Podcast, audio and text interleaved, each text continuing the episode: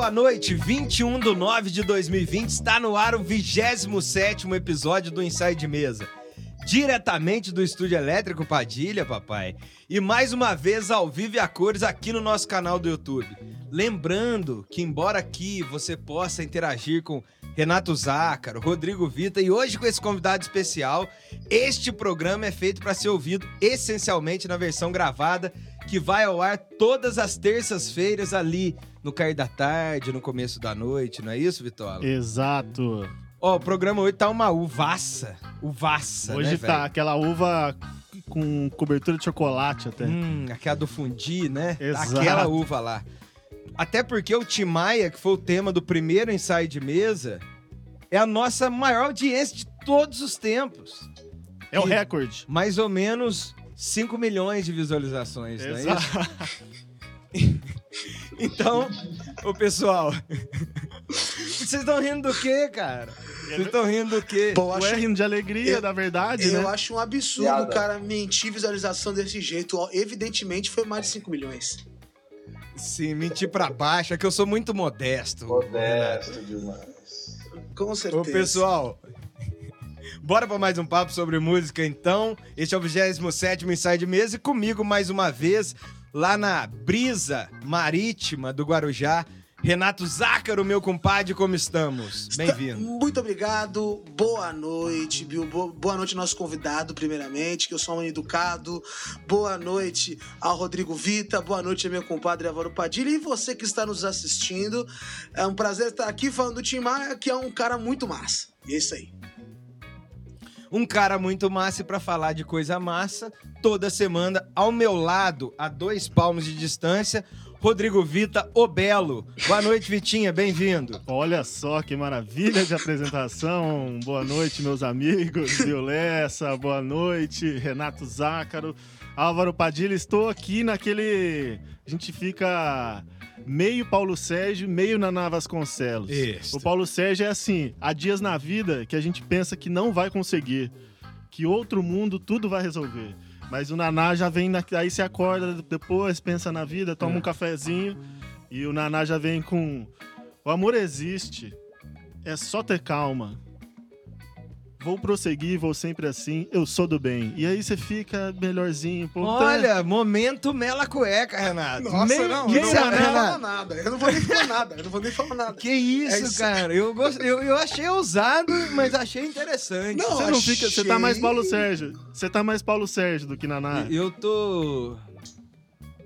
Eu tô mais no colo do capeta que qualquer outra coisa. Tá e pra brilhantar, Fish, né? E pra brilhantar o papo de hoje, fechar com chave de ouro essa formação de elenco, ele, ele, o guitarrista do Inconsciente Coletivo, ô, ô Bill, eu tomei cuidado de, de deixar o Renato no meio da tela, o Vita pra um lado, e eu e você não ficar do mesmo lado, senão ia tombar o computador É, da Tem que galera, dar viu? peso, tem que dar. Um animal de grande porte como eu, Bill Lessa. Muito Isso. obrigado, Bill. Raça pura. Bem-vindo. Madeira boa, né, bicho? Ne- Nelore, Nelore. Muito obrigado, Padilha, pelo convite. Muito obrigado, Vita, Renatão. É um prazer inenarrável fazer parte, ainda mais falar do síndico, né? Que inclusive o vocalista do Inconsciente Coletivo tem um super projeto. Rafael Canovas, Lucas Bandeira, Andrezão na percussão, enfim, o time é. O time ali é forte e faz uma homenagem legal aí pro, pro Racional. É o Racionada. Racionada, é Cauê e Canovas, esses dois aí eu conheço. Cauê Canovas. Esses Lucas dois aí de Bandeira, é- procedência duvidosa. Oi? Esses dois aí têm procedência duvidosa, embora sejam bons de som. É, mas isso aí quando é bom de som tem procedência duvidosa, né? Diretamente proporcional essa conta. Bem como o Timaya. Ô, Bill, você já quase teve aqui uma vez, mas o, o- o- universo conspirou contra. Hoje, enfim, Bill Lessa aqui. A gente sempre quer ter o Bill Lessa aqui, não é isso? Bill? Lessa, grande guitarrista. O, o Bill, o Inconsciente Coletivo, tem ensaiado aí de novo e lançado coisas novas. E eles estão só o creme. E o Bill cada vez mais possante com sua Fender na mão, com suas guitarras, com seus pedais e com sua técnica o Bill com a maravilhosa. Fender na mão é um bicho feroz, Vixe né? Maria. Sem ela que é o problema. Grande guitarrista. Lem- lembrando que esse três dias atrás, dia 18, comemorou os 50 anos da morte do grande Jimmy Jaime Hendrix. Esse aí fez Ah, diferença na história esse aí Comemor- da guitarra. comemoramos a morte, o Vitor meteu agora, você viu? Esse aí. É, mas é, celebramos mas é, o aniversário de morte. É que o Renato é um cara down, né, pra baixo. down in high society, porque agora o Renato é milionário. É, agora eu sou rico. Vocês sabem que você pegar meu celular aqui, cara, tá louco, parece pegar do Luciano Huck. Qual dos cinco? Qual dos cinco? Não, é, é o, cel- é o- é o celular de liderança, parece do Luciano Huck. Os caras pedem pra arrumar carro e cuidar da família, essas coisas aí. E geralmente sou eu. É, e tem uma coisa que eu tava esquecendo quase, Álvaro. Hum. Esse episódio é o primeiro episódio que tá rolando a nossa trilha. Ah, eu ia falar disso. Porque o Tardo Mais Não Falho, esta passa a ser, de hoje em diante, a trilha oficial do Inside Mesa, até porque foi feita pelo Vita. Então não tem mais problema de direitos autorais, a gente pode tocar à vontade, porque aqui a gente respeita direitos autorais. né? Exatamente. A gente é contra a pirataria, é contra aquele download no, no, no Kazaa, né? No, no LimeWire. No ForShared, Emule. no Emule. Não sei o que, que a, a, gente, gente, é sabe contra tudo isso, né? aquele DVD de, de forró comprado ali na 25 de março, Nossa, aqueles forró. pendrive de, de rodoviária. Nada disso pra gente vale.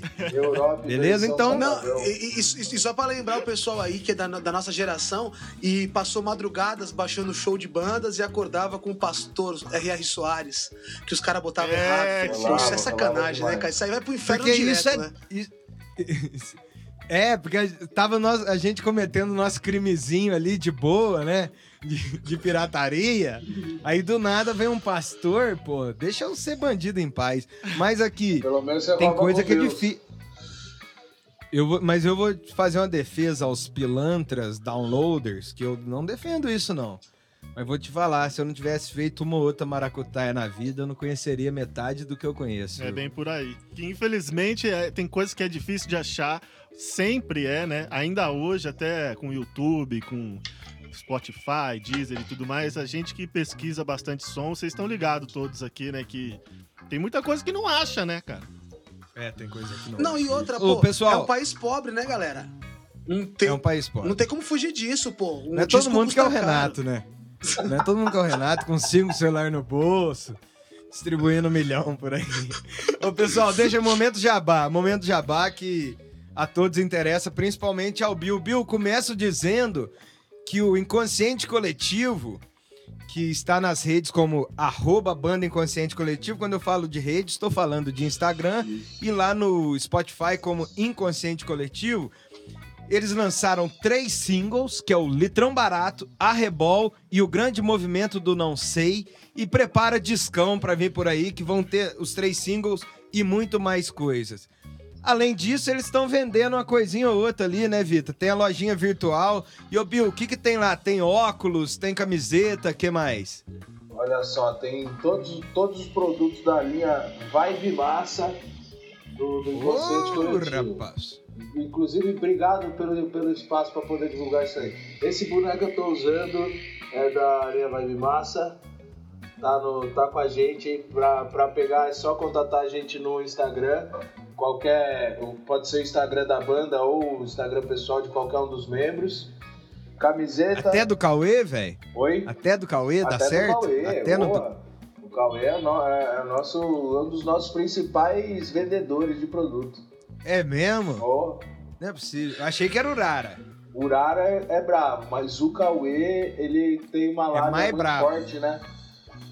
Ah, ele tem. Ele, a hora que ele, Ele, pega quando- pra vender a parada, ele vai mesmo. Mas eu, por exemplo, eu comprei esse isqueiro personalizado lá, essa carteira, tem pra tudo quanto há, viu? Tudo que E essa jaca aí, ó, esse jaquetão aí, eu curti, Esse mano. jaco aí é de lá ou não? Esse jaco ainda não, mas a gente também tem os modelos inconsciente coletivo Vibe Massa, que são modelos canguru na cor rosa claro e Gostei. com Vibe Massa rapaz. escrito em cor de rosa. É lindo, o jaco é lindo.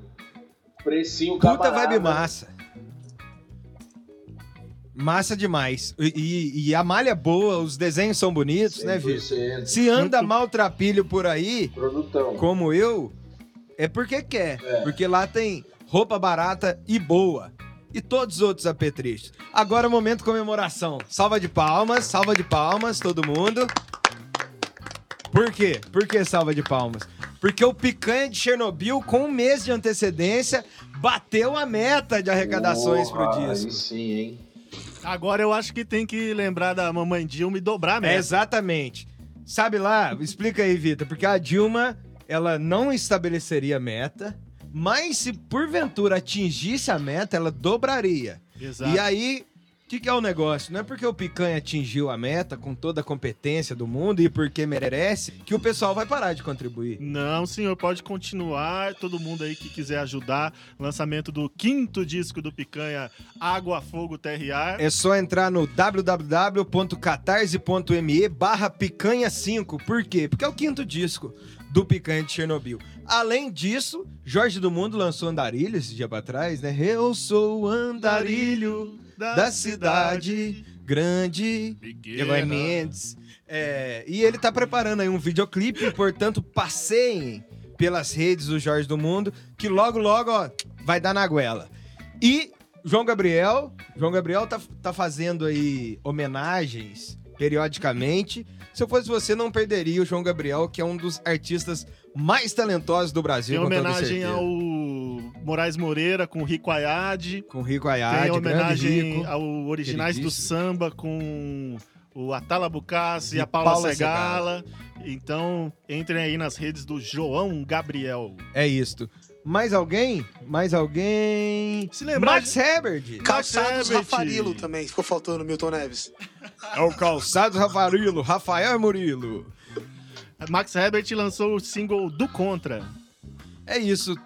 Hum, E você aí que nos ouve, pessoal da música autoral brasileira e sobretudo independente, mande seu som pra gente, pode mandar lá no arroba Álvaro C. Padilha no Instagram, Rodrigo Ou GM Vita. no Rodrigo GM Vita. A gente é igual o Miranda, né, que entrou lá na, na gravadora e ouviu todas as fitas. Tudo. A gente ouve tudo que mandar e se a gente achar que é bom, a gente abraça, ajuda, porque tanto este programa quanto o Padilha Convida, que vai ao ar todas as quintas, às 8 horas, busca nada mais do que relembrar a boa música, a boa arte de todos os tempos e dar força para a música ou a arte autoral brasileira independente. Ô Vita, quinta-feira às 8 horas, quem tá comigo no Padilha Convida? Thales Silva, minimalista. Thales Silva, grande artista mineiro lá de BH e que tem o projeto Tranquilo BH, onde ele reúne vários artistas autorais mineiros e da região ali. Vai bater um papo aqui de mineiro para mineiro e de cruzeirense para cruzeirense. Hum, Ou seja, a infelicidade e a tristeza estará presente com toda certeza. O Thales, que na minha opinião, tem uma das iniciativas mais interessantes no, no fomento da, da música autoral no Brasil, que o Thales faz um projeto incrível lá em Belo Horizonte, que também acho que tem a cena autoral mais interessante Sabe de que eu fiquei todas. sabendo? Vai ter um, um tranquilo BH agora, de Hum. pandemia com, me- com poucas pessoas tal, Hum. com distanciamento ali. Sabe onde? No Juramento 202. Olha só, Grande lá no boteco Jura, lá do, de BH. Jura, ali na Pompeia, né? Uh, mas que saudade lá em BH tomar um Nossa. hein? né, Um banho de vacina e depois Nossa de chopp. senhora, se me der uma vacina, eu dou na goela desse chopp aí, viu? Ô, Vita, dado o recado, feito o jabá, prosa ruim dita, eu te pergunto, o que você anda ouvindo, camaradinha? E esse final de semana eu peguei o Filó Machado Hum, pra Cristo e o primeiro disco do Filó Machado, Canto Fatal. é o primeiro, então? primeiro de 84. Filó que tocou com todo mundo também nos anos 80, nos anos 90. E fiquei muito em cima desse primeiro disco dele. Canto Fatal de 84, já abre com perfume de cebola, uma sonzeira. Canta um trechinho de perfume de cebola, Ah. refrãozinho lá. É. Mão de Maria Morena, pé de Maria Crioula, mão de Maria Morena, pé de Maria O Crioula. Filó é um dos, dos raros talentos, né? Grandíssimo. Nossa, esse é gênio da raça mesmo, viu? Filózinho, que não perde um ensaio de mesa. Parabéns pela tua obra, viu? Então é isso, Filó Machado. Filó Vamos Machado, aguentar, Naná. Naná Vasconcelos e Paulo Sérgio, que me deram a dúvida ali do começo do programa também. Hum, hum. Ô, Renato Zácaro, você aguenta aí, porque primeiro as visitas. Viu, Lessa? Tá Fala, na meu escuta? O que, que você anda ouvindo, meu camarada? Eu tô ouvindo o Walter Branco. É o cara que fez Breaking Bad, não é? O protagonista do Breaking Bad. É o Altel. A gente vai falar Fala do Altel hoje. aí pra nós, cara. A gente vai falar dele hoje. Ele, ele, ele ajudou o time pra caralho no, no- nesse álbum aí. Mas é o. 70. É. W-A-L-T-E-L. Waltel. Walton Branco. Massa. Então, na hora que for pertinente durante o programa, você disserta sobre o, o Walton. E você, Renatão? Tá ouvindo o quê? Cara, eu passei essa semana aí ouvindo muito Steve Wonder, que é uma coisa que eu Hum. gosto muito. E aí, viciado na música Rocket Love, que é a coisa mais maravilhosa da humanidade. E também com Tony Tornado. Agora, esses últimos dias eu peguei pra ouvir o Tony Tornado, que eu não, era uma deficiência musical minha, nunca tinha ouvido os álbuns do Tony. Muito doido, cara. Muito doido, bicho. E, e é muito falado, tem um negócio muito cômico. Eu recomendo a todo mundo. Tony Tornado, que além de grande músico, é grande ator e, também foi E entusiasta grande, do né? movimento E negro. grande.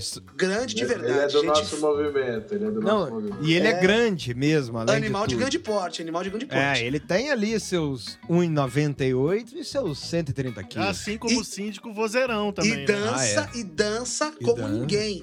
Isso é uma coisa doida dele. O cara daquele tamanho todo e, e, pô, dançando pra caramba. E um figura E nessa que- turma aí tinha também o Tony Bizarro, né? Tony E- Bizarro. Hildon. Essa turma do Tim Maia, né? Diagonais. Diagonais. A gente vai falar de tudo isso hoje, bem pertinente, Renato. E eu, cara, eu ando ouvindo. Se eu falar, vocês vão falar, ah, tá mentindo, tá empolgado. É, Padilha é empolgado, não é nada disso, cara. Eu, em pleno 9 de 2020, com 28 anos nas costas, depois de muito ouvir e estudar João Gilberto, Tom Jobim, todas essas maravilhas do mundo, pesquisando música, né, que é o que a gente faz, eu descobri aquele que pra mim é o melhor disco que eu já ouvi na vida. Eu tô absolutamente encantado pela obra do Ginga e pelo disco Delírio Carioca, sobretudo, mas tem o Cheio de Dedos também, que é excelente. Foda.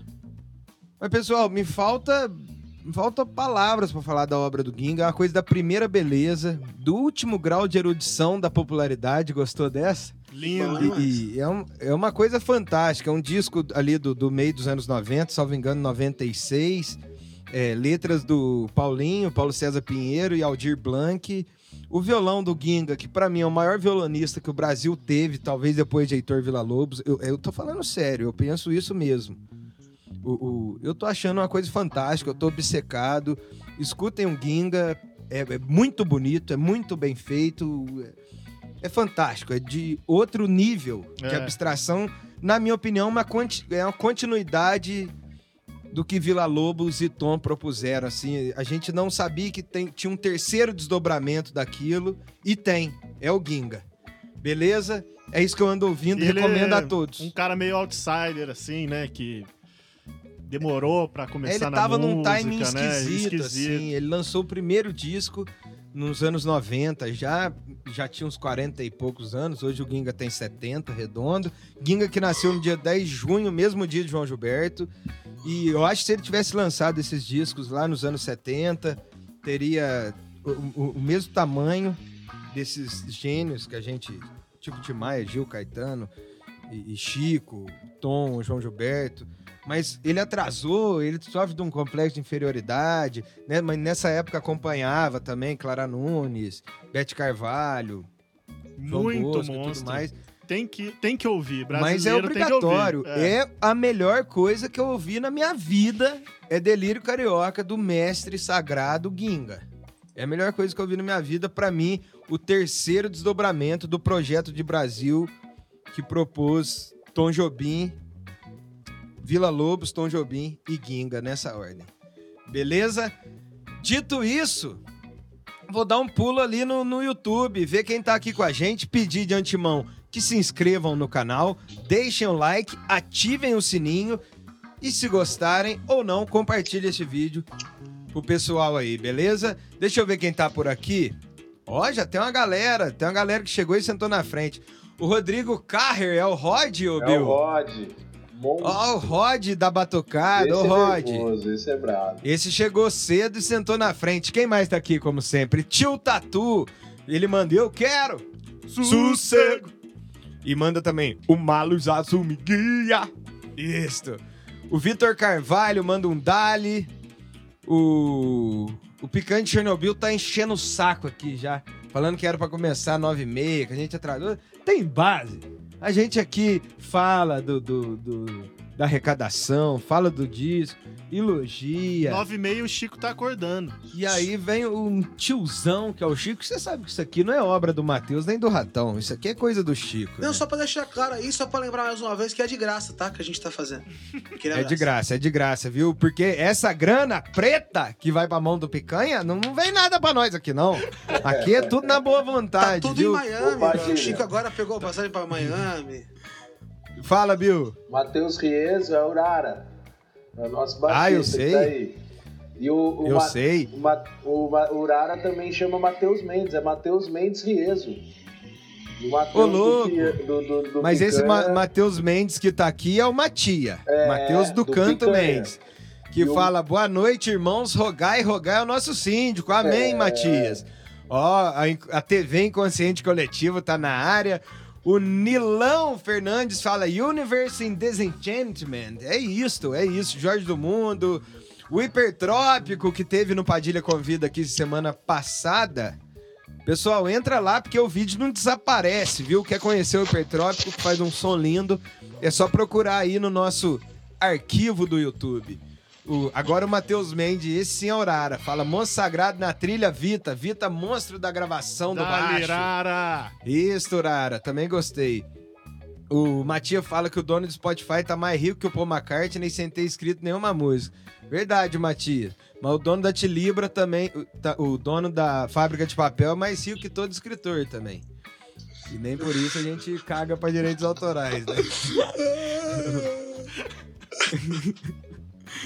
né, vamos lá, quem mais?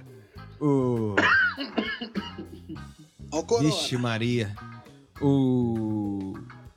O Picanha fala Jorge da Capadócia, estou... e o Chico fala: o Cavani vem jogar no Grêmio, um time que tem Mundial. Caralho, isso é chato pra caralho, hein, Chico?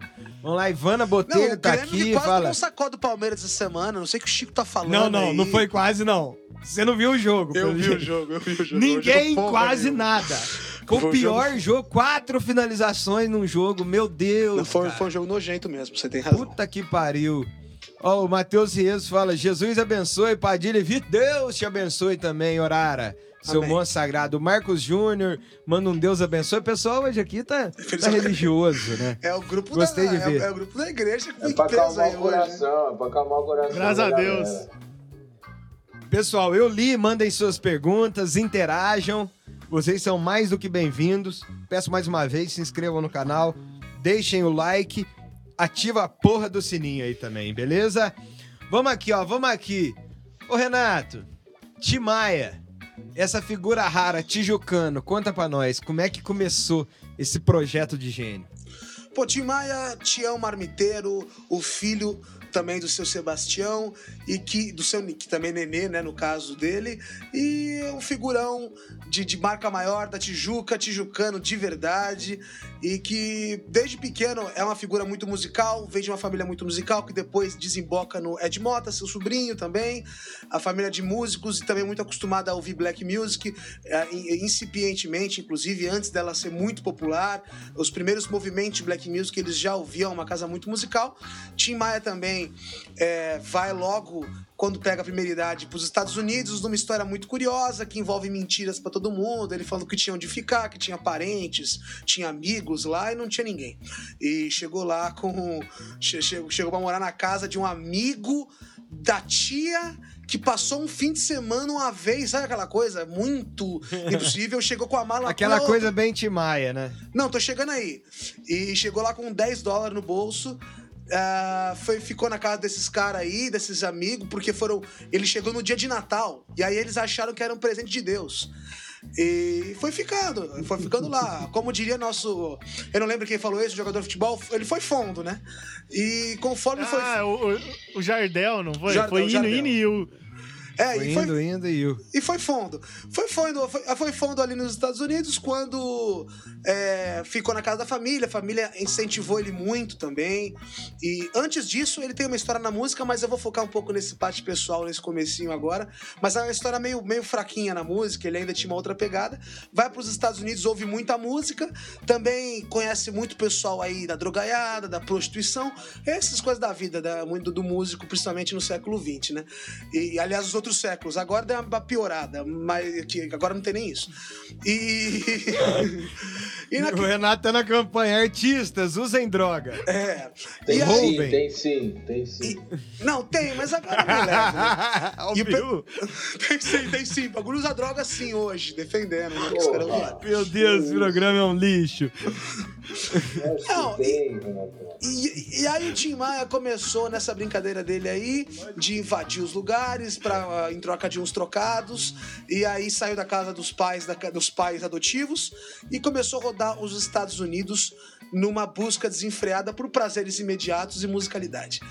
Aí Continua, você quer, quer continuar essa Não, história? chega, cala a boca, tá é, louco, pode Tem mais gente pra fazer o programa. É um audiobook, né? Vocês estão com uma palestra. Ué, tá louco, o cara tá falando rápido. Ele foi pros Estados Unidos. O, o, o Bill, o Renato falou aí do começo do Timaya na Tijuca. Sim. Não era só Timaya que tinha nessa quebrada, né, cara? Tinha uma Nossa. turma da pesada aí, né? É, acho que os, os três principais ali da Jovem Guarda, o Erasmo, o Roberto e o Jorge Ben, os três eram tijucanos, né? Inclusive, Isso os, o, tinha um grupo do Timaya que chamava Os Tijucanos, que o Timaya revolucionou antes de Anderson Paak. O Timaya era bateria e cantava já. Entendeu? Aí, ó. É Tijucanos do Ritmo, Bill? Tijucanos do Ritmo. Esse mesmo. Que já era com Edson Trindade que gravou. Tava, tava envolvido mais pra frente ali, né, com ele. Não, inclusive, o, o, só pegando esse insight rapidinho da bateria, o filho do Tim Maia postou essa semana, o Carmelo Maia, um vídeo do Tim Maia bem mais pra frente, isso aí lá pros, pros anos 80 e tal, dele tocando bateria e cantando lindamente. Assim, tem que assistir. É... Carmelo Maia vai lá, nota 10.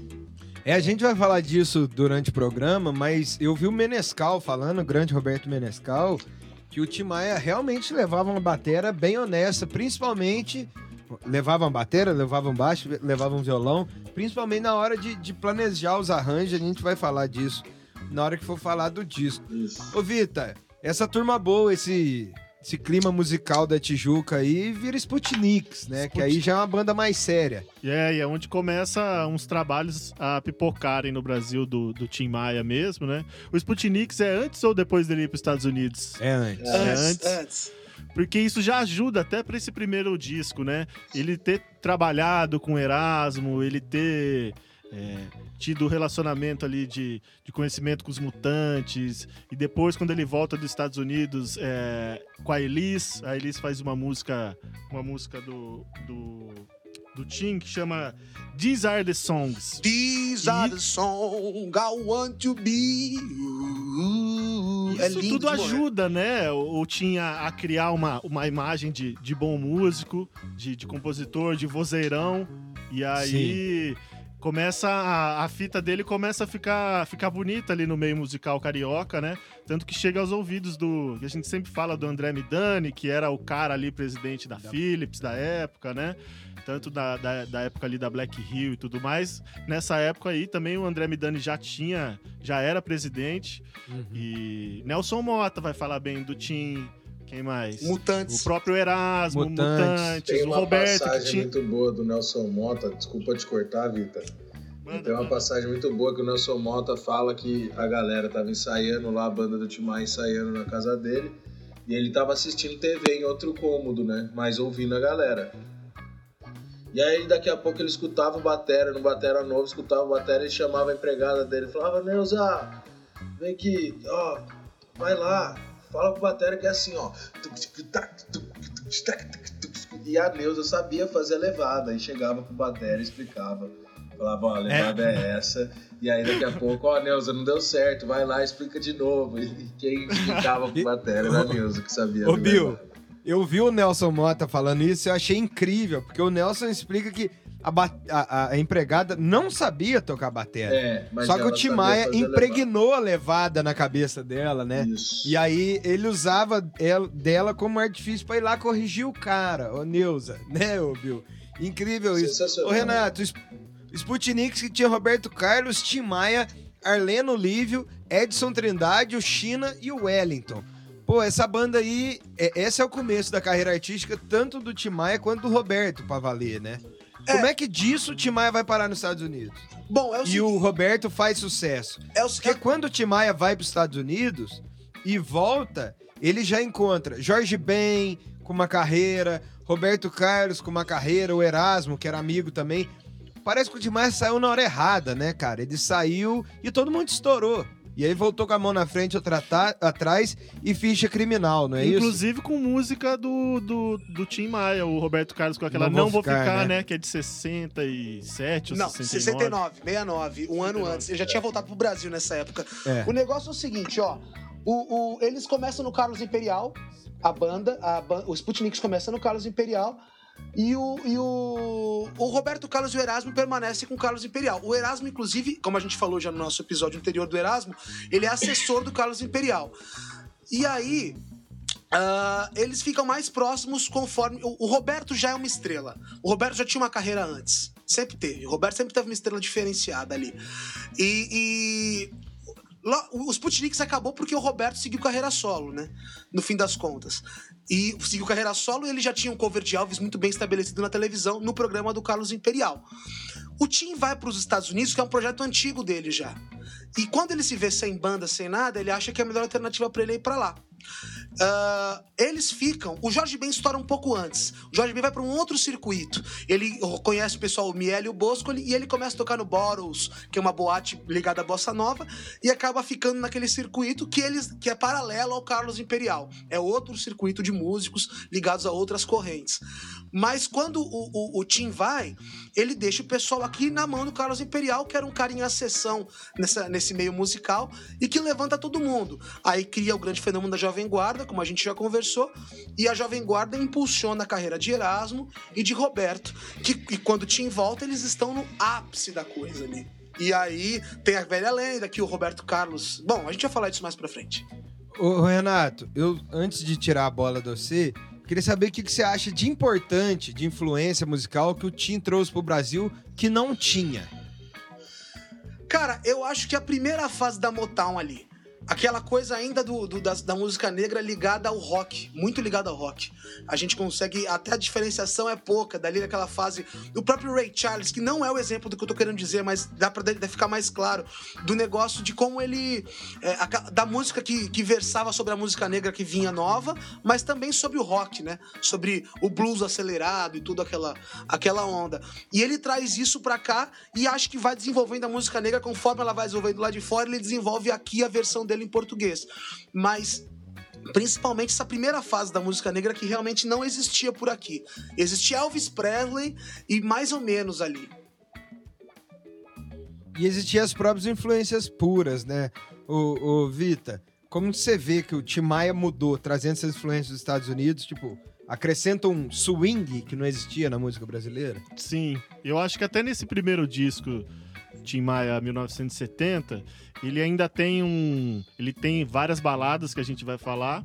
E, uhum. Mas ele tem ainda um, um lance de bem isso que o Renato falou, ainda não é aquele ultra soul, assim, aquele ultra funk groovado, né? É como se fosse, não sei se é um twist, será que estaria ah, tipo um rock, um rock twist, pouco, não. pouco groovado assim. É, é groovado. é um funk. É groovado, mas não tão groovado quanto coisas que ele vai fazer mais adiante. Ah, é o primeiro eu, eu acho né? É, eu acho que ele tá próximo ali, tipo, uma jovem guarda gruvada. É, ele é tipo é brasileiro. É, né? mas com muito baião também. É. Ah, né, não, cara? daí ele traz o baião, ele traz. Não, ele, é, ele, é ele traz. Tem uma música que é em 6 por 8 né, É. Você acha que. A, você acha que a premissa do som é, é o, o, som que ele ouvia na gringa, Motal, Black Music americana, e aí ele Ele mistura aquilo ali com, com a música brasileira ou você acha que a premissa do som é a música brasileira e aí ele dá uma roupagem de black music? Entendeu o que eu tô querendo dizer? Entendi, ô- entendi ô, totalmente. É um paradoxo que eu acho que é que nem o que, o que veio primeiro, o ovo ou a galinha, velho. Acho que é difícil. Não, nesse caso o que veio primeiro realmente é a música brasileira, né? É, se a gente for pensar numa ordem cronológica, agora o que fica, Aham. ma- o que fica numa escala de, de, de superioridade em relação, de predominância, não é nem super- superioridade, de predominância na parada, acho que não, não sei, não sei o que dá pra colocar. Porque tem, o que tem de acesso aí de arquivo, de vídeo, da galera falando da musicalidade dele, né? Ele, a galera fala muito da bateria, que ele falava muito da bateria, né? Desse que era, que era o groove, né? Mais quadrado em quatro tempos, né? Fala, a galera falava que a música brasileira na época era, era muito quadradinha. O dele era em quatro tempos, mas tinha esses, esses ghost note, esse, esse ritmo quebrado e tinha um pandeiro no meio. Então era, virou meio que um samba soul ali, né? Aí e virou virou, né? Tanto que hoje gringo, é, o gringo que faz sucesso pega ele como referência. Ô, Vita, junto com o Timaya veio uma turma, né?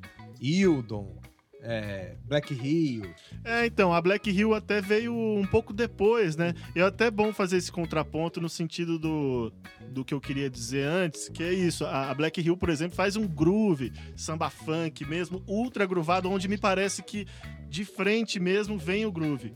O Tim, ele tem balada, ele tem esse Uhum. rock, ele tem essa coisa da Jovem Guarda junto com o soul. Eu acho que a ida dele para os Estados Unidos trouxe a referência da Motown para ele e ele soma, né? Tanto que tem duas músicas que tem referência de que tem baião, né, nesse primeiro disco.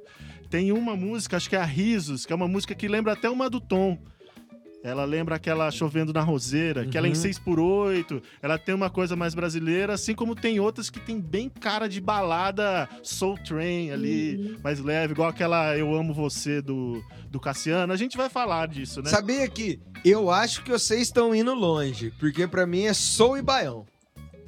o disco todo? Soul e baião. E, e baladas. É. Mas rock eu não vejo. Rock eu não vejo. Cristina, você não, você não vê Cristina um pouco de rock? Um É, refrãozão? Cristina, a última também. Pode ser. Na hora que o. Tributo ao Brooker. É. Acho, acho muito, muito sutil. Coisas, influências que em outras obras a gente deixaria passar. Mas como a gente tá olhando de lupa, pode ser. Mas pra mim é baião e soul. Baião e soul no grosso mesmo. Você, vê rock ali mesmo, Vitinha? Eu vejo um pouquinho, mas não é rock rock. É aquele rock meio que eu falei, meio twist. Tem até uma música, não sei de que disco que é do Tim, que chama Twist, Twist Shot and Roll. Que ela é bem nessa pegada desse rock que ele gosta, assim. Acho que o Tim manteve isso durante a carreira toda dele. E que vem nesse primeiro disco também. Que é, é, é um rock mais das antigas ali, um rock meio dos anos 50, fin- é, começo dos anos 60. Não é o rock. Rock Woodstock, né? O, o Renato, antes da gente falar do disco pra valer, que a gente só ficou flertando aqui no segundo bloco, a gente senta a ripa. Mas tem coisas que foram fundamentais pra ajudar a construir a carreira e ajudar a construir o disco. A Elise e o Roberto são fundamentais. Sem Elise e Roberto não teria Tim, não é isso?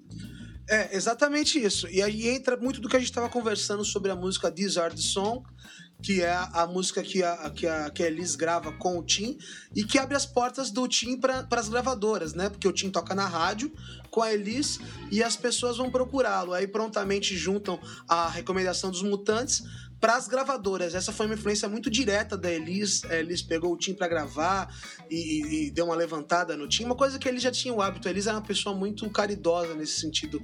E, e o Roberto, o Roberto é o seguinte: o Roberto ajudou, mas peronomútil, sabe aquela velha Aquela história? versão do filme, um Roberto que manda o Tim tomar no cu, não quer saber de Tim, é por aí? Não digo que é por aí, é uma relação muito conflituosa e vou utilizar da fonte mais confiável que eu julgo, que é o filho do, do, do Tim, falando que o Roberto. O Léo? O Léo Maia? O, esse, é, é, esse é o Léo, no caso. Falando que o Roberto é uma figura que ligava pra, pra mãe do Tim até o último dia antes de morrer. É, um, é, uma, é uma relação de amizade de infância, é uma coisa mais difícil de lidar mas acho que ajudou menos nessa fase do que poderia. De um fato, ajudou menos. Isso acho que é um ponto pacífico. Agora ajudou é, gravou Não Vou Ficar no disco de 69, um ano antes do Tim lançar o, o, o primeiro disco dele. Ajudou. É, até que ponto também não foi uma coisa do Roberto porque ele gostava de soul music e queria dar uma cara nova? Também acho que sim. Acho que tudo pesa. Agora, tem também. O, o Tim era uma criatura de difícil trato, é, saiu do Sputnik uhum. esculachando o Roberto, sempre tratou as pessoas de uma forma meio complicada. As pessoas mais sutis têm dificuldade de lidar. O Roberto é um cara mais cheio de frufru, de nome tocas e tal. Então acho que tem esse lado aí também que tem que se pesar. Mas os dois foram muito importantes. A Elis, creio eu, em maior grau. A Elis ajudou mais. Ô, ô Bill, supostamente tem uma treta do Roberto e do Tim, né? Essa a lenda, né? Então reza a lenda. Eu vou dar mais um pulo aqui no Instagram. No Instagram não, pô, no YouTube. E aí a gente vai pro comercial. Você vai tocar o que hoje aí, Vitinha? Inconsciente coletivo. E aí a gente volta. Ó, o Bill, o, o Chico eu vou parar de ler. Vou parar de ler o Chico, chega. O o Hipertrópico cantando Timaya aqui. E o Matias tá falando que tá esperando a história do terreno. Então vou contar a história do terreno e a gente vai pro, pro intervalito. Que o Timaya tava lá na, numa festa regada a drogas e tudo mais, né? Como de praxe. E aí, papapá, bateu na porta e olhou no olho mágico. Meu Deus, as autoridades. É as autoridades, pega o pó, joga no vaso, joga maconha no vaso, joga as bebidas fora. Aí abriu a porta, a autoridade era oficial de justiça, não era polícia. Notificando que o Timaya tinha construído a casa, a mansão dele, no terreno do vizinho. E tinha o terreno dele o terreno do vizinho, e o Timaya construiu a casa no terreno vizinho. Veja bem, ô pessoal, você que nos ouve aí na versão gravada, pause agora o seu podcast para ir no banheiro, fumar um cigarrinho e a gente volta já. Beleza? Tá pronto aí? Tá no gatilho, Vitinha? Sobe o som do arrebol do inconsciente coletivo.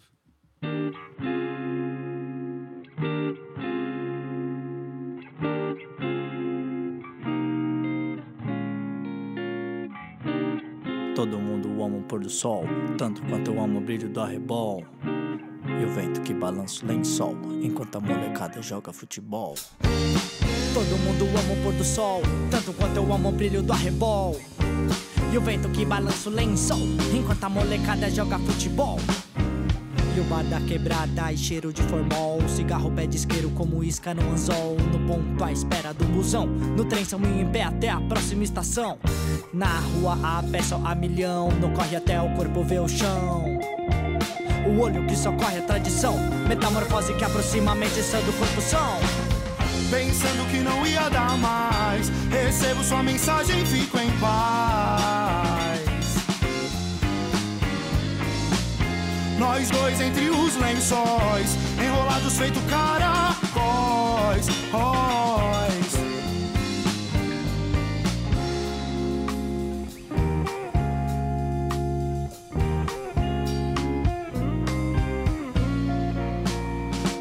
O dia vai, noite vem, e nela sou refém.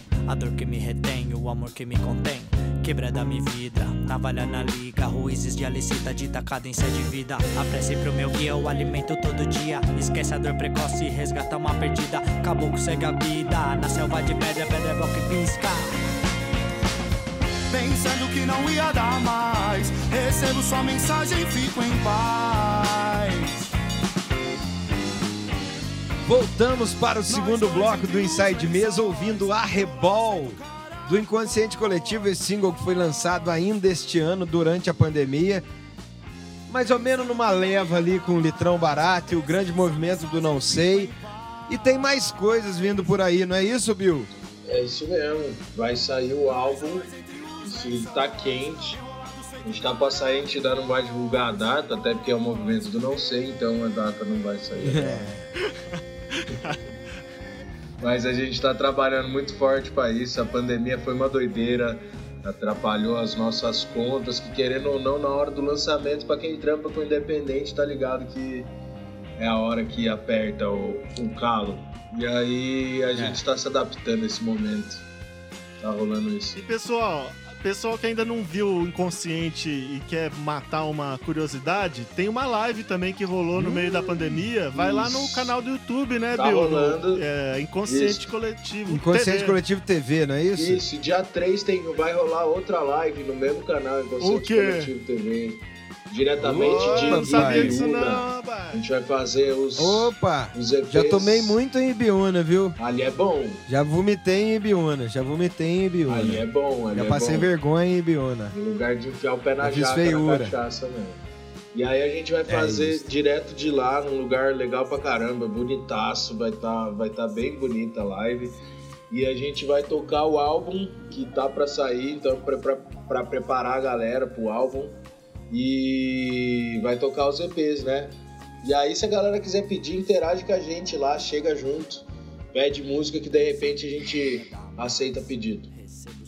Vocês tocam Raul ou? Raul? Raul não.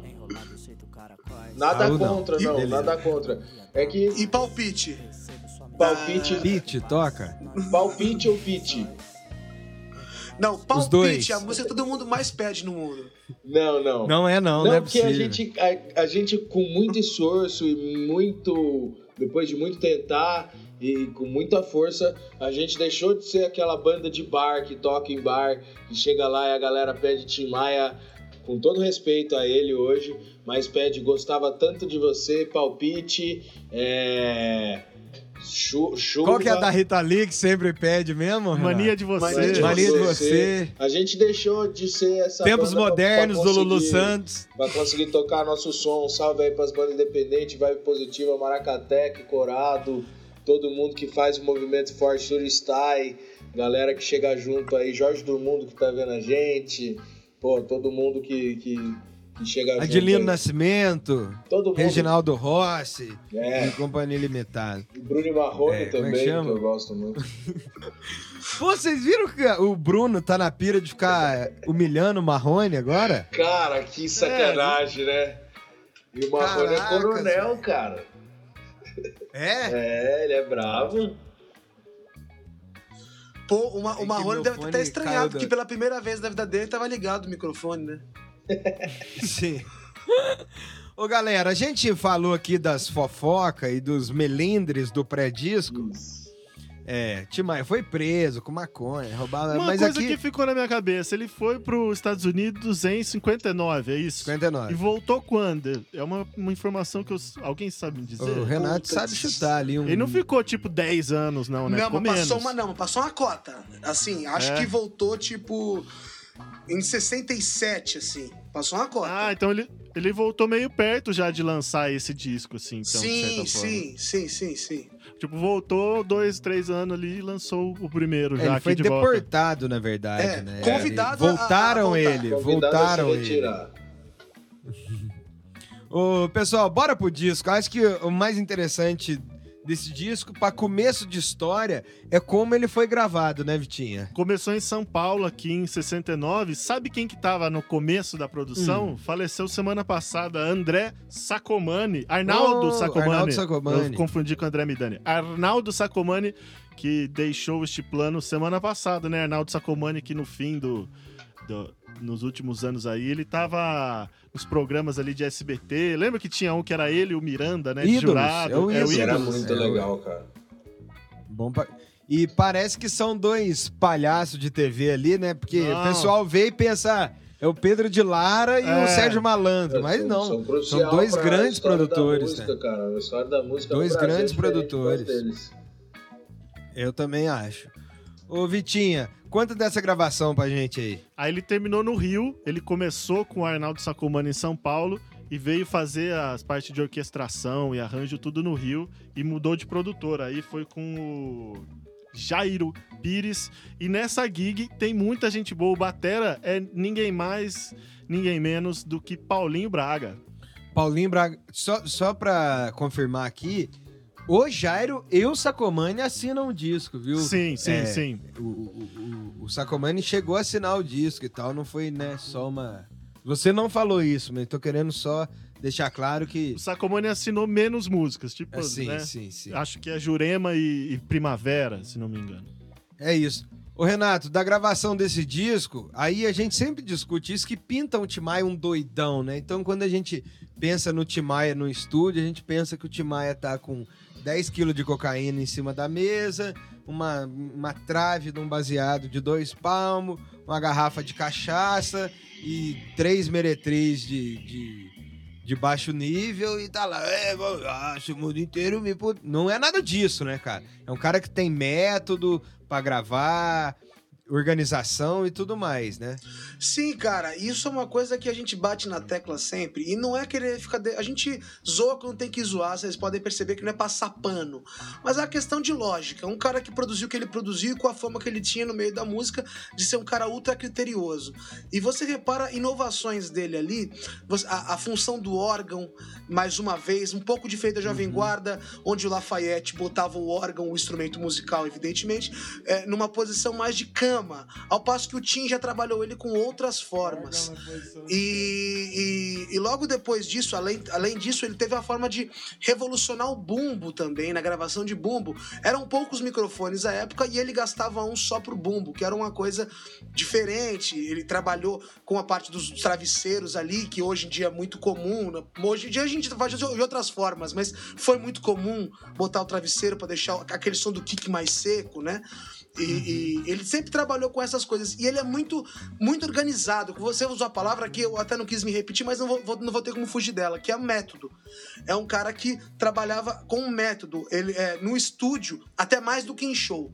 Aliás, em show muito menos, mas em estúdio muito organizado. As músicas têm um critério, as músicas. Ele mixa o disco junto com as pessoas, que é uma coisa que artista de gravadora nunca faz. Esquece, isso aí não existe. Inclusive, hoje em dia nem pode mais. Mas ele, ele dava um jeito dele mesmo mixar pessoalmente, porque tinha um gosto dele. Então, você ouve no disco o que ele queria que você ouvisse mesmo. Não existe aquele papo, ah, não, o cara mixou de outro jeito. Não.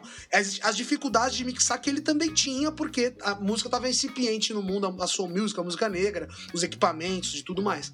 Mas era uma coisa que ele mesmo fazia. Então isso é legal pra caramba de ressaltar.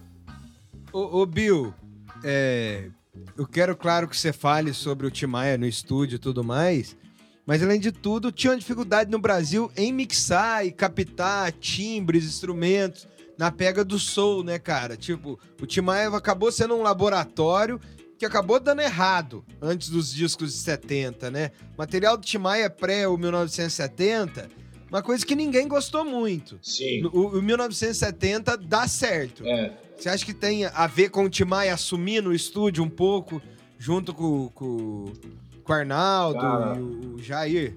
Eu acho que também, também isso influenciou bastante. Mas ele já vinha na tentativa fazia um tempo, né? Esse primeiro EP que, que rolou essa gravação aí, que não pegou hype, não pegou hype porque a galera não. Puta, primeiro som de soul que foi mixar, então isso que o Renatão falou muito bem, o lance dos bumbos, né? Ele, ele foi incorporando esse laboratório justamente por, por necessidade. Foi a necessidade que fez o ladrão ali, né? E, e, e, porra, então em 69 tem a música Juliana, que é do Antônio Adolfo e os Brazucas, que é muito legal, que ele tá envolvido. E tem a onda. é, ele faz back vocal nessa música Juliana. E a onda Bugalu, que ele produziu, ele ajudou a produzir também. Então ele já vinha nessa tentativa forte aí, essa inserção que você falou muito bem do, do- dele no estúdio. A hora que ele foi pra fazer o som dele, aí ele já tava mais com aquilo, mais sabendo onde ele queria chegar, sabendo o que queria. Porque, pô, tinha o som da Jovem Guarda que a galera tava comprando a ideia, Robertão, Erasmo, né, e o Jorge Ben, Uhum. que tinham. ti- é, é, era tudo montadinho ali certinho. E aí veio ele querendo conversar muito, é, conversar não, né? Colocar muito elemento e conseguiu, né? Conseguiu, ele era foda mesmo, não tem o que falar, velho. Ô, pessoal, bora pro faixa a faixa? Bora! Então vamos lá, Vitinha. Abre o disco com a música do João do Vale com o Luiz Vanderlei, que é Coronel Antônio Bento. É um baião délico, ô, não, não sei se délico, né? Mas um baião sou é, né? eu sou, eu sou baião, com certeza. Que na verdade Eu tava- é, é uma brincadeira, né? Essa música é uma brincadeira com a, música Matuto Transviado do Luiz Vanderlei. E aí. Ah, é? Aí os diagonais faziam essa música no, no, no ensaio e o Tim comprou a ideia, adorou e falou: vamos fazer isso aí.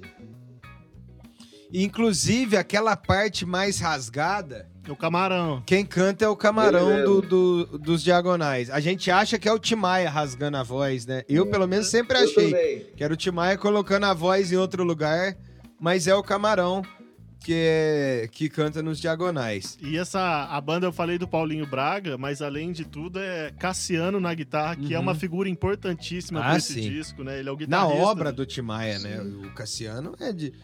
Tim Maia, além da voz, o violão. É um disco que tem bastante violão também. E dá pra, dá pra perceber os dotes de cordas do Tim Maia. Mas ainda vejo que é que a voz é. Ele deita, né? É outra coisa. Guilherme na percussão e Zé Carlos no baixo elétrico. Zé Carlos e capacete também. Ah, tem, Capacete É, tem o também. é mesmo. Tem, tem algumas é- faixas que são o capacete, algumas faixas o Zé Carlos. Isso, que... O, o- o João do Vale, que compôs Coronel Antônio Bento, ele também é compositor de Carcará, aquela Ê, música da, carcará. da, da Betânia, né? E de Pisa na Fulô, cara. Então, um cara importante que, Muito. que eu acho que é interessante a busca. Tudo bem que era um, um teminha ali, uma música que os Diagonais faziam, mas acho que o Timaya sacou a genialidade dos Diagonais em buscar isso aí, e principalmente na tentativa. E aí a gente fez essa oposição que eu fui contra lá no Transa do Caetano Veloso. E depois eu entendo o que você quis dizer, Vitor, mas e eu acho que aqui tem algo na no, no sentido que você disse. É um cara que vai cantar depois de Jurema, que, que não é a próxima música, mas Jurema é um funk com letra de macumba em inglês. Então o cara o cara fazer um Coronel Antônio Bento em soul, eu acho muito interessante. Acho que o Timaya quis realmente unir dois universos, o sertão brasileiro com a Motown. Ficou É um baião soul, né? É um baião Baião soul, com soul. certeza. Depois vem Cristina, dele do Carlos Imperial. Ô, Renato, você já falou do Carlos Imperial no programa, mas fala melhor pra gente quem foi o Carlos Imperial, que esse cara é um monstro, né, cara? Compositor de coisas como Nem Vê Que Não Tem, como do Simonal, de Meu Limão, Meu Limoeiro, é, compositor também de Cristina. O Carlos Imperial é uma figura que é filho de banqueiro, muito rico, um comunicador muito hábil, que depois... Rico de bom gosto, né? rico de bom gosto, que lança todo mundo da- dessa geração da Tijuca aí, é, com exceção do Jorge Ben, que ele tem uma participação muito ínfima. Sabe quem que ele lançou, Renato? O, ele é uma personalidade do showbiz brasileiro, realmente. Ele lançou Clara Nunes, Simonal, Tim Maia, Elis Regina, Paulo Sérgio e Roberto Carlos. Isso Só. lançou. Só. E, e- e ele dizia que ele era o rei da pilantragem. É realmente um milionário, malandraço, de muito bom gosto, né? É a famosa elite intelectual. Será que eu tô exagerando? Não, eu queria que a elite aí, intelectual fosse assim, mas a elite intelectual hoje em dia tá aí dançando daquele jeitinho assim, que você não, que não tá vendo, tá com aquela posição escrota que É, o cara não, mas bota... essa aí não é intelectual. Essa aí é só elite. Não é intelectual, nem um pouco. Aí vem Cristina. Que coisa mais linda que é Cristina, né, camarada? Cristina, ela é mais. É, pra frentex, se bem que ela tem duas versões. A, a número 2 é mais pra frente ainda, Uhum, né? De andamento, assim, muito, muito doido. Eu ainda gosto de dar mais pra frente e tal. E tem uma. A Cristina, Cristina, né? Que nós estamos, segunda faixa. É. E tem uma história, né, de que Cristina, foi- ele endereçou mesmo, né, o Tim. Seria tipo letra do Tim e música do Imperial. Não sei te dizer. Acho Você tem essa difícil. informação, Renato? Acho difícil. Eu também acho difícil. Mas e a fofoca em cima dessa música aí, qual que é? Vocês sabem ou não? É, então, tinha uma fofoca de ser, de ser pra, pra uma Então, Cristina específica. Tem né? duas, tem duas ondas Sim. essa história aí. Ah. Uma, tinha, Conta, tinha uma conta. mina que chamava Maria Gladys, que ela era dançarina do programa do Carlos, da época. E aí ela tinha uma Aham. empregada que chamava Cristina, que o Tim era apaixonado. Então ia ter rolê na casa da Maria Gladys, o Tim já ficava louco e cantava Vou ver Cristina. E aí rolava. E a outra que tem na biografia do seu Carlos Imperial é que isso, Vou ver Cristina, era a senha pro Tim sair queimar um. Porque o Carlos Imperial era a cascaria pra droga, não gostava de droga. Tá ligado? E aí pra ele sair Ah. fumar um, ele falava que ia ver Cristina. Então tem essas duas, esses dois boatos aí que pode ser que sejam os dois, inclusive. Pode ser os dois, isso que eu ia falar, né? E ele usou, apropriou uma pra outra ali, né? Aproveitar e Exatamente. usar essa expressão Exatamente. aí pra me ajudar. É, seguindo aqui, vem Jurema. Jurema é um funk, né, Vitor? Jurema é um Funk, funk, funk. é um funk mesmo. Música- É a Ô, mais Renato, provada do disco, eu Renato, acho. você que tem uma criação aí na- né, nas religiões afro, é, cara, essa letra me, me remete a alguma coisa afro. Não sei se tem ela na cabeça, mas pra mim é um- um- uma coisa afro, não. Uma coisa de religião de, de matriz afro-brasileira com letra em inglês, cara. É um funk macumbeiro em inglês. Faz sentido pra vocês? Eu acho, que, eu acho que tem. Eu não tenho maior informação sobre isso, não. Mas eu já lembro de, eu acho que do Nelson Mota ter dito isso no Por Toda a Minha Vida do Tim Maia. Salvo engano, Beleza, e Bill, você aí. tem a impressão aí do... Como é que você define Jurema? Um funk, Cara, né? samba, samba soul, eu acho que é samba soul também. É um soul Ah, por- mais quadradinho com, com, com esse gingado brasileiro só do Tim Maia. E tem uma música que é Respect, do, do Otis Redding, que o, o sopro é muito parecido com a, com a melô de, de Jurema, assim, muito parecido mesmo. E destaque Sério, pra mas esse arranjo de sopro. Jurema! Jurema! Eu acho muito funk, cara. É, É eu acho ela, ela a mais, é a mais funkeira do disco. Aham. Não, é que eu achei que tinha gerado uma discordância. Você tava discordando que era funk e falando que era samba soul. Eu não acho samba soul, acho funk. Você acha só funk? Funk, funk. É claro que tem uma brasilidade ali. É. Mas pra mim é um funk. É um funk. É, porque o samba soul, às vezes, vai. Se bem que o soul não, né? Samba funk vai mais pro lado do. Do Black Hill, né? É. Mas um samba soul, se a gente for diferenciar soul de funk, pode ser que. Mas essa, essa é funk, né? Essa Só é funk, isso- na minha opinião. É. É.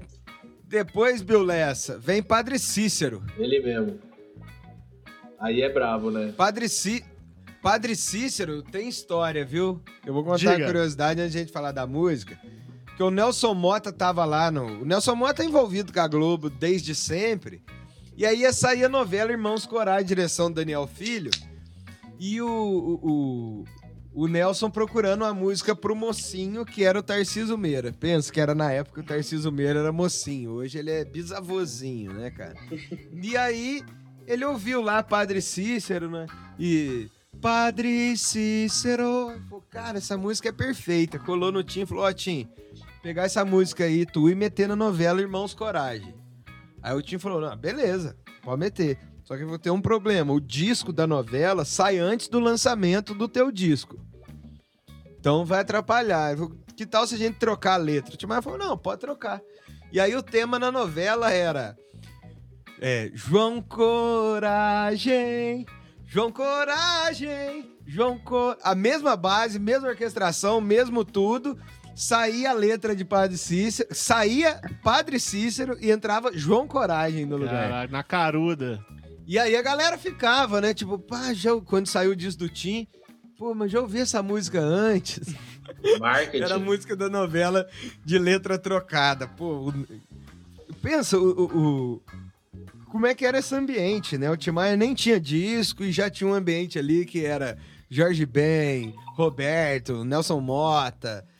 Pensa, Tijuquinha ali, galera.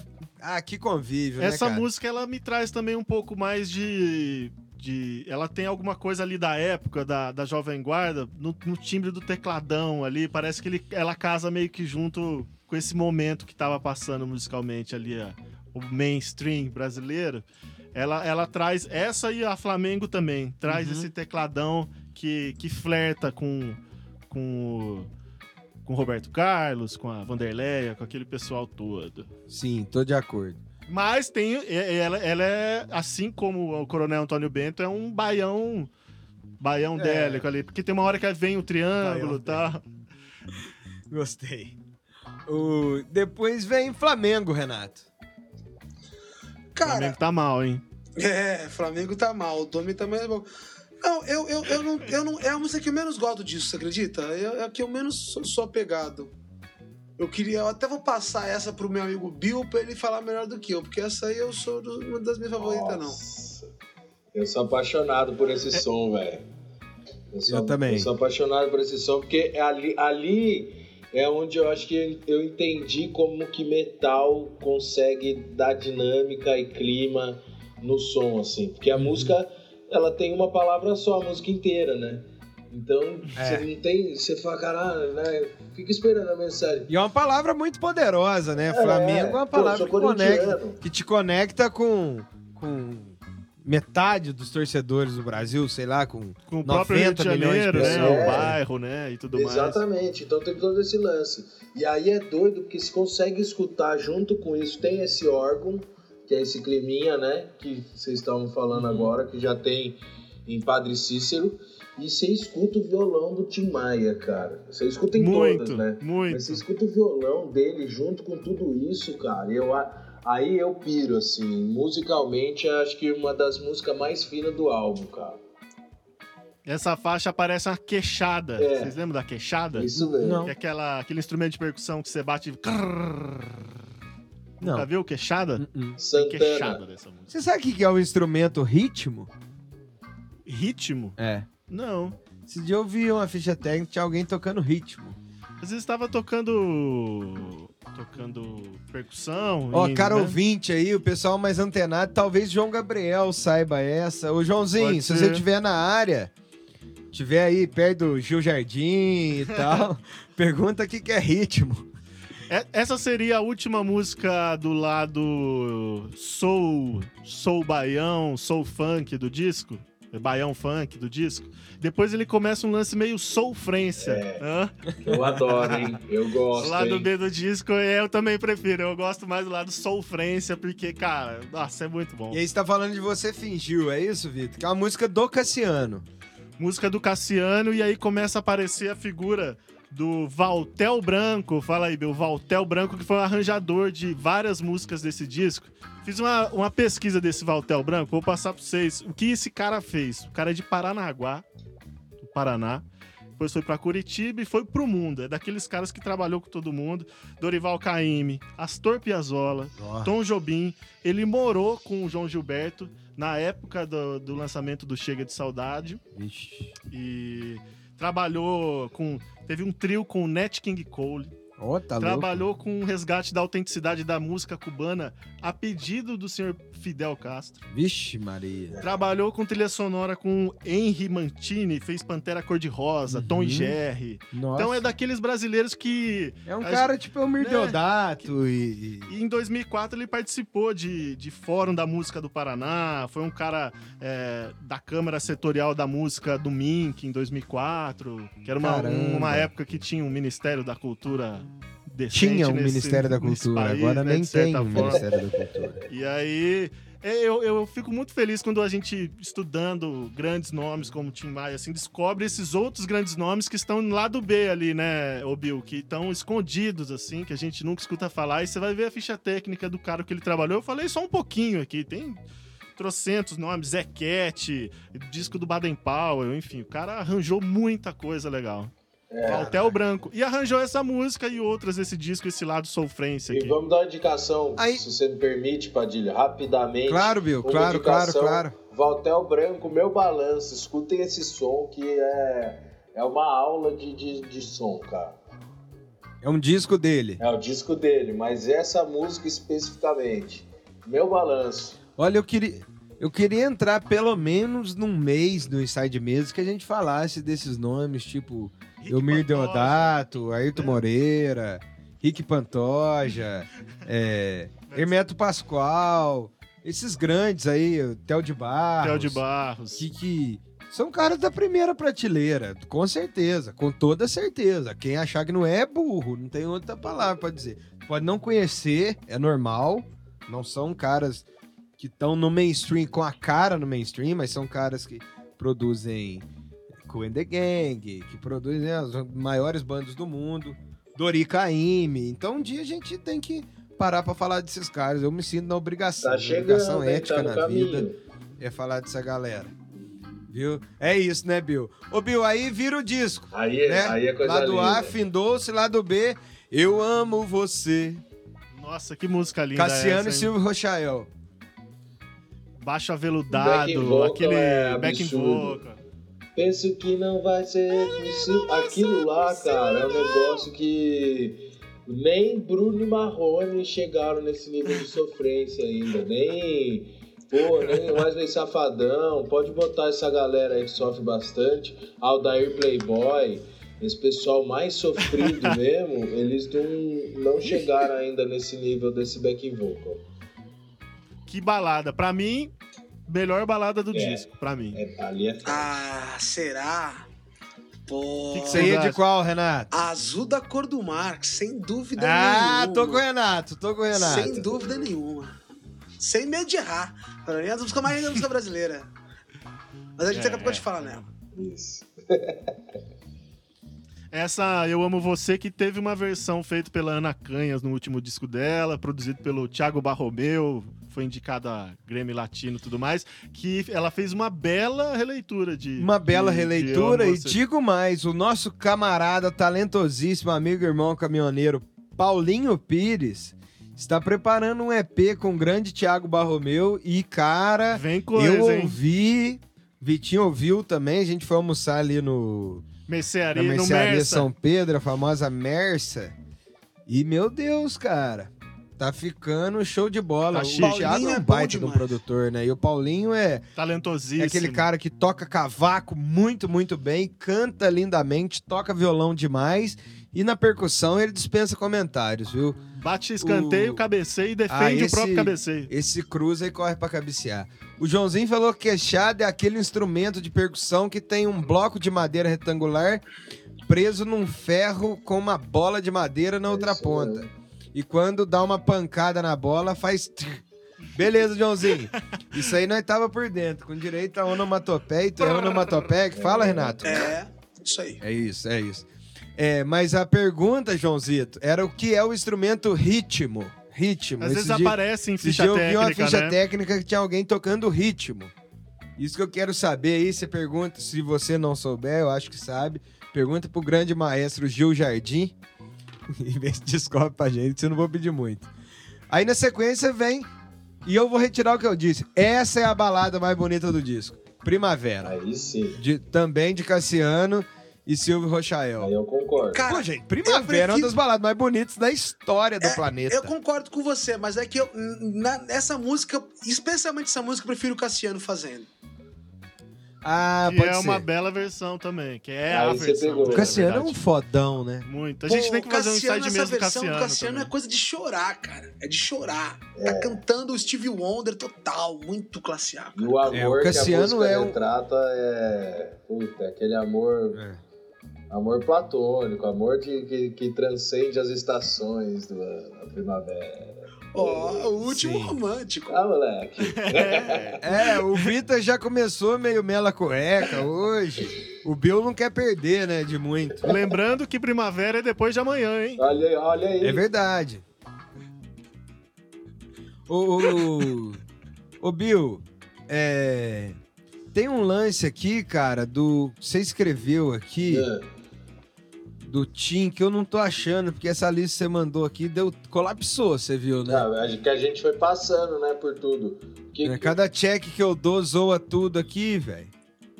É que você tá selecionado tudo, eu acho. Não tá, não tá. Eu não gostei daqui, por isso que eu uso o Word. Eu uso o Word.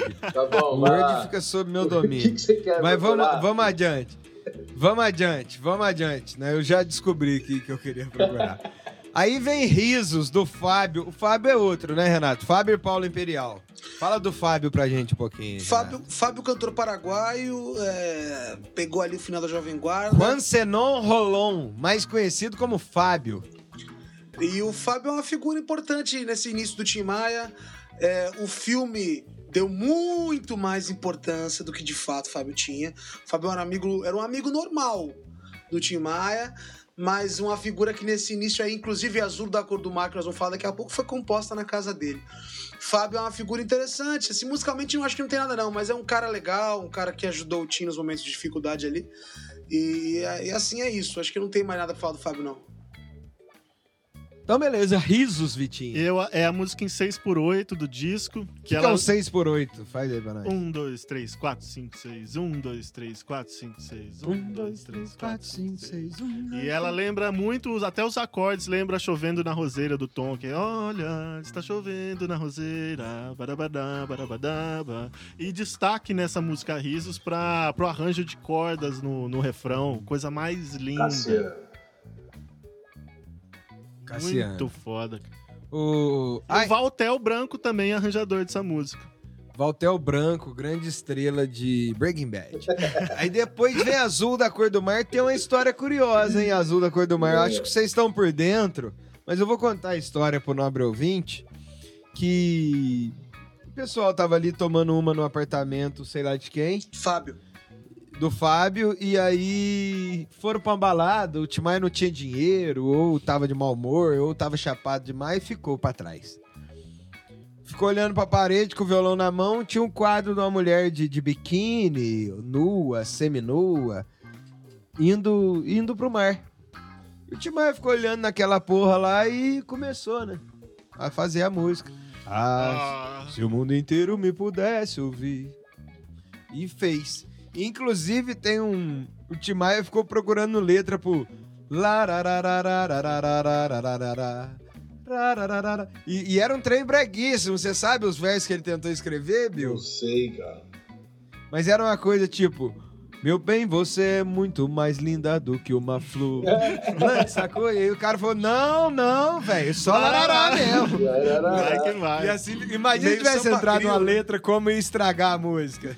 Cara, e ela já na primeira, já na primeira nota ali, ela já tem, você já sabe que é ela no ah, que ele vem, né? Inclusive a galera de Orins que tá na escuta aí, Nilo, Danilão, Vitão, os caras gostam tanto desse primeiro ó, dessa primeira nota do Tim Maia, que a galera ficava Ah. cantando no repeat. Ah, se o mundo inteiro me pudesse Ah. oar, Então tenho eu muito tenho- para oar, dizer, Dizer que que, para o A. Aqui eu tenho sobre o A. Eu tenho um comentário. Um sobre o Tom, um sobre o João. Quer dizer, um comentário de cada um sobre a obra do Tim. Os dois gostavam muito. O Tomzinho, principalmente, falava: pô, esse, esse menino é bom, né? Ele. Você ouve a música dele, ah, não sai da cabeça e tal. Mas o João Gilberto, que ele. E o Tim Maia é um contrassenso na música popular brasileira. Porque a primeira coisa que João determinou com a sua obra, ou uma das coisas, foi o fim dos cantores de peito cheio, né? Então, é, a música brasileira antes era cheio de Nelson Gonçalves e. Como é que chama aquele outro lá que tinha um oclão? O Val... Valdir Sor- Valdir Soriano? É Val- Valdir Valdir Soriano. Mas é. E o, o João Gilberto criou uma nova tendência que era cantar de forma mais amena. Ele é o pai do canto do, do Chico, do Caetano, do Gil, da forma como a gente canta hoje, né? E o Timar é um cara que, que veio no, no contrassenso total. E aí o João tinha um comentáriozinho, uma alfinetadinha, mas ele gostava do, do Tim, tá? Que é. Falava, ele quando dá essa nota aí, que é o. Ah, foi, não dá uma, ele dá todas. Você não- consegue saber que nota é essa, porque ele anda a escala inteira, né? Ah, uma oitava, isso aí não é uma nota. O João gostava das coisas muito bem determinadas, né? Então isso dá uma incomodada nele aí. Boa. É, depois vem. Fechou aí Azul da Cor do Mar? Só isso? Acho que tá Caramba, bom, né? hein? Cristina número 2. Cristina número 2. Baladinha. Baladinha mais pegadinha. Mais né? pegadinha, eu gosto mais É na hora dessa que a balada esquenta, Bill. É a balada às 5 da manhã, entendeu? Primeira Cristina é 10 da noite, essa aí é lá pelas 5. É horário que todos os gatos são pardos. Exato. que filha da puta, né? Não fala assim. Olha que filha. Ô, Bill, essa eu vou deixar pra você. Tributo a Booker Pitt. Aí. Do Cláudio aí Rodite. é- Rapidinho, você que vai falar sobre essa música, antes eu vou dar pro, pro Vita falar do Claudio Roditi. Cláudio Roditi, que era o grande instrumentista do quarteto Cama de Gato, tocou também com Deus e Morreu o o Mundo. Roditi? Morreu, foi final Por do ano agora, passado né? ou foi começo desse ano? Eu lembro da gente comentar isso no ensaio de mesa número cantar 2. melancia? É, como é que era mesmo? Como é que é? Não, essa é a do. Essa é do Ayrton. Esse é Tomba em 7x4. Esqueci como é Eu que é esqueci. melancia. Vamos lembrar, vamos lembrar. Já já nós lembra. Manda, Bill Zero, foi uma hora. O Bill, é isso, a viagem, cara? Tributo a. Booker Pittman. Última música do, do lado B do disco. Eu, é, é, é, pra mim, acho que é a música que distou um pouco do disco, né? O, o Booker Pittman, ele, ele era um... Tocava sopro, era o que? Era clarinete? O que, que era? Flauta? Não, não sei, Vitor. Quem me Na- ô, ô, Bill, vou te dar uma dica de vida. Vou te dar uma dica de vida. Mim. Quando você não lembrar o que, que o cara toca e você souber que é aqui, ó, você fala toca sopro. Eu Entendeu? mais Tocava sopro. Né, Padilha? mas, mas enfim, Ah, mas era aqui. sopro ali. Aqui é. Ele É. fazia um sopro nervoso e aí a música tem muito sopro, tem ele cantando, tem a voz do Tim Maia ali, mas eu acho que a maior curiosidade é que a- a- o Booker Pittman ele foi muito foda na música, mas o pai dele foi o cara que fundou a primeira faculdade para negro dos Estados Unidos e a De música ou faculdade, faculdade negro pra de qualquer negro, matéria? Na época não tinha, né? Uhum. Negro não podia, podia, imagina. E ele fundou essa parada, não vou saber a data precisamente, mas passa. E a Eliana Pittman, que é a afilhada do Booker Pittman, ela trampou com todo mundo, inclusive Geraldo Azevedo tocou violão pra ela uma época. E ela, pô, Nossa. Chico César, Gilberto Gil, é, Ed Mota, todo mundo, cara. Zezé Mota, enfim. Caraca. Ela, ela totalmente envolvida também, então. E desbocou, tudo isso desbocou depois, não por conta da música, né? Mas depois que essa música saiu. Então, algumas E, curiosidades. cara, e além de, dessa curiosidade massa pra caramba do, que o Bill falou, também por ela ser do Cláudio Roditi, ela é, me parece, a mais sonzeira no sentido de instrumental, Ah, mais, né? mais jazz. Ela né? tem um arranjo coisa. meio de é um standard, absurdo, né? cara. A mix dessa música é um absurdo. Esse é um álbum que você escuta, ainda que nessas plataformas. Se a gente conseguir o disco, quem tiver o disco disso aí, aproveita, porque é uma experiência parada. Você consegue ouvir a mix, você consegue ouvir cada instrumento em cada lugar da sala, cara. E. e- É, ô, Bill, isso que você tá falando é, é da hora, cara, porque um dia o meu queridíssimo Luan Cardoso, cineasta, alagoano, ele me chamou pra ir na casa dele ouvir vinil. Não foi a primeira vez que eu ouvi vinil, mas foi a primeira vez que eu fui ouvir discos que eu conhecia muito bem. A gente ouviu dois discos. Espelho Cristalino, do Alceu Valença, e McCartney 2. Dois discos que eu ouvi bastante. Meu Deus, cara. É diferente, né? Faz diferença, hein? É diferente. É diferente. É porque a, Tem minúcias no arranjo que, que só no LP, cara. Que às vezes você ouve até da agulha ali, saca? É. Exatamente. Ah, que eu preciso rum- arrumar um toca-disco novo, hein? Meus discos estão tudo Ó, uma paradinhos, né? indicação. Se tiver um toca-disco aí, Ni- Ninguém tá me pagando nada aqui de, de jabá, mas tem um aplicativo que chama Tidal. O Tidal você consegue ouvir bastante coisa dos arranjos aí da, da galera, porque você consegue o arquivo da Master, né? Porque qual que é o lance? Os aplicativos de streaming, eles têm a qualidade de transmissão dele não é tão boa. A qualidade de transmissão é o quê? A quantidade de informação que o arquivo carrega e manda pra gente a hora que a gente escuta não carrega tanta não consegue carregar tanta coisa. O Tidal, que é esse aplicativo que é do Jay-Z, capitalismo bombando, mas é dele, a parada é muito boa. Você consegue ouvir as músicas ou em qualidade de CD ou até em arquivos autenticados no processo de masterização, que é o arquivo de- direto da master, tá ligado? Então você consegue ouvir quase caraca. Eu queria que o João Gilberto ouvisse o disco dele lá no Tidal aí e falasse, ó, esse aqui tá aprovado. Pode Porque ser. aí era o selo mesmo, viu? Que foda, Mas eu não sabia não, não Você sabia. tinha comentado pessoalmente aí E. Eu não sabia que Eu ele conseguia atrás. processar tanto assim o arquivo, é, aguentar mais, né, um arquivo maior e trazer mais. Porque é isso, quanto mais é, você vai tirando partes ali do arquivo, vai virando uma música de fre- menos frequências, né? Mais pobre aos ouvidos É nesse sentido um- da coisa, certo? No WhatsApp que comprime ali o negócio que fica É, perde. uma, uma foto, né? Aí, pronto, vocês cala a boca já também, que o programa já tá ficando muito longo, tá louco? ué. Renato Ô, dormiu. pessoal, vou passar a régua, viu? O Renato dormiu ali já. É, fazer programa com milionário é foda, viu? O, o... Prosa ruim também, né, Renato? Dessa vez eu quase dormi com você. Os caras aí não paravam de falar do, do, do Jay-Z, sei lá o quê.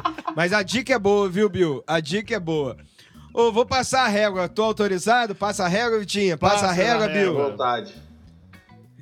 Renato, posso passar a régua ou você quer falar do síndico? Mais alguma coisa? Então eu te pergunto, Vitola, essa semana aquele, aquele, aquele abraço. Vai pra quem? Aquele abraço para Léo Cardoso, meu amigo músico batera, que tá lá no litoral de Santa Catarina. Ele vive pelo, pelo litoral de Santa Catarina, É, Paraná. vive bem, hein, cara? fandangueiro. Esse é da laia do Renato. Não, ele é do rolê ali dos Caiçara Fandangueiro. Ali, é ele igual o oriense. Renato, Caissara. E estamos orquestrando aí umas coisas pra fazer, trazer um fandango aí, as tamancadas. Vamos ver se a gente consegue fazer alguma coisa com essa cultura brasileira aí, esse patrimônio que é que fica meio perdido lá pelos pelo litoral ali e muito massa. Léo Cardoso, um beijo, aquele abraço. Dado o abraço, ô Bill, vou jogar a bola pra você aí, Vita. Antes disso, eu quero encomendar. É, eu queria ir embora ouvindo Melancia hoje do Claudio Rodite, tem como? Então, joga, vai preparando aí, ô Bill. Essa semana, aquele abraço, você vai mandar pra quem? Você que, com certeza, eu quero que volte outras vezes, viu? Quero agradecer primeiramente o convite, foi um prazer. Não precisa se despedir ainda. Eu vou te dar um espaço pra despedir. Agora gaste esse espaço abraçando uma pessoa da sua estima. Quero abraçar, um abraço, eu quero um abraço especial para os meus amigos da banda, meus sócios, Oh, consciente coletivo, rapaz. e mandar um abraço para vocês. A gente tá falando de quem? Cauê, Rara, Rasta, Rod, a Trentin. trupe toda. Faltou alguém? Não, é isso mesmo. Esse é o time, esse é o time Aí, forte. falou. Um abraço para vocês, acalmarem o coração, acalentarem o coração, esquentarem nesse frio aí. Pessoal que tá ouvindo também, forte. É isso, tá dado um abraço pra esses feras aí. Renato, aquele abraço essa semana vai pra quem? Renato, teu áudio tá fechado, eu acho. Ou deu merda aí. Vai pra, vai pra Marcos Fernando, gerente do meu banco. que é o cara que me propiciou o, não pagar, não ir pro Serasa durante a pandemia. Queria agradecer ele. Você tem o telefone desse cara fácil aí pra mim? tem, pior que tem. Ele falou que eu vi o programa, agora tô falando sério. Passei lá ontem. Opa! Ele, Aí ele é sim, fã de Marcão. música, tem uma banda com o pessoal do banco aqui, da cidade do Guarujá. Ele tem uma banda e falou que ia assistir. E queria agradecer ele, porque eu fiquei devendo muito dinheiro e ele me não me negativou e me ajudou ali. Então queria agradecer ele aí. Ô, Vitor, como é que o Nubank tá na minha cola lá? Caraca, eu. Os caras estão te tão ligando. atrás né? aqui. Os caras estão aparecendo Não, na tua casa, né? Os caras estão chegando em mim já, eu tô cara. com medo. tô com medo dos caras começar a procurar o pessoal me próximo. no Tinder, bem que me achou no Tinder. E te Deu pegou! match, deu match. Deu match. Deu match! Deu super like no celular. E você, Álvaro Padilha? O meu abraço Qual essa semana abraço? va- vai pra um, pra um cara que eu curto demais ele, rapaz. Eu não conheci ele faz muito tempo, não. Mas. Eu gosto dele, É o gosto do som dele. Não, o Ginga, o Ginga eu não tenho nível pra abraçar o Ginga. O Ginga será abraçado por anjos do céu. O Ginga é um, é um ser divino, cara. Não vou abraçar o Ginga. Abraçar um moleque que eu conheço pouco tempo, mas eu gosto demais do som dele. Eu gosto de ficar mandando abraço pra, pra, pra músico, pra amigo conhecido. Gosto dele, gosto do som dele, gosto da turma dele, que é o João. João Gabriel. João Gabriel. Uh, é bom, é. Hoje ele já mandou aqui falando dos, dos, Ah, João é dos demais. instrumentos aqui. Perguntando pra ele o que era jacaré, ele respondeu. Foi jacaré que a gente perguntou? Ritmo. Não, não, mas teve um outro. Ele respondeu um que a gente Queixada. nem perguntou. Ele é Queixada. mais do que, do que prestativo. Joãozinho, aquele abraço, viu? Eu devo ter mandado já uns oito abraços pro Joãozinho. Escutem, uns João cinco Gabriel. pra Tala Bucás. Uns 12 pra. Isso aí. Então tá dado o abraço, viu? Ô, pessoal, agora a gente vai se despedir ouvindo essa sonzeira do Claudio Rodite, que é melancia. Ô, Bill, agora sim é tua deixa. Obrigado por ter arrumado um espacinho na tua agenda e ter vindo participar deste ensaio de mesa. Volte sempre, você será convidado, viu? Eu que agradeço o espaço. Valeu, Renatão. Valeu, Vita. Valeu, Padilha, pela força de sempre. Escutem nosso som, sigam a gente. Valeu, é nóis, Inconsciente Coletivo. Bill, beijaço, obrigado. Vitinha, até semana que vem. Até já, galerinha. Se cuidem e vamos que vamos. Meio Paulo Sérgio, meio Naná. É isso, segunda-feira tem mais. E ouçam, compartilhem também a versão deste programa nos tocadores de streaming, que, na minha opinião, é a mais legal. Renato, obrigado mais uma vez pela parceria de sempre. Valeu, galera. Aquele abraço ao nosso ouvinte, nosso espectador. Pio, muito obrigado pela presença. Vitinha, meu compadre Álvaro Padilha, aquele abraço pra vocês, meus queridos. Beijaço, a gente volta semana que vem, com certeza. Fui, este foi o 27 ensaio de mesa. Beijaço, hasta, Valeu! companheiros. Cauê, brigadão. Ó o Joãozinho, valeu, Joãozinho. Tio Tatu, pessoal todo aqui. Vibe Massa. Rara, o Hipertrópico, pessoal talentoso aí de Londrina. Matias. Chico, abração, Chicão. A Ivana Botelho. Pessoal, se inscrevam no canal, deixa o like, ative o sininho. Quinta-feira a gente tem encontro marcado, viu? Tali, Thales Silva. Tali Silva, obrigado. Até mais.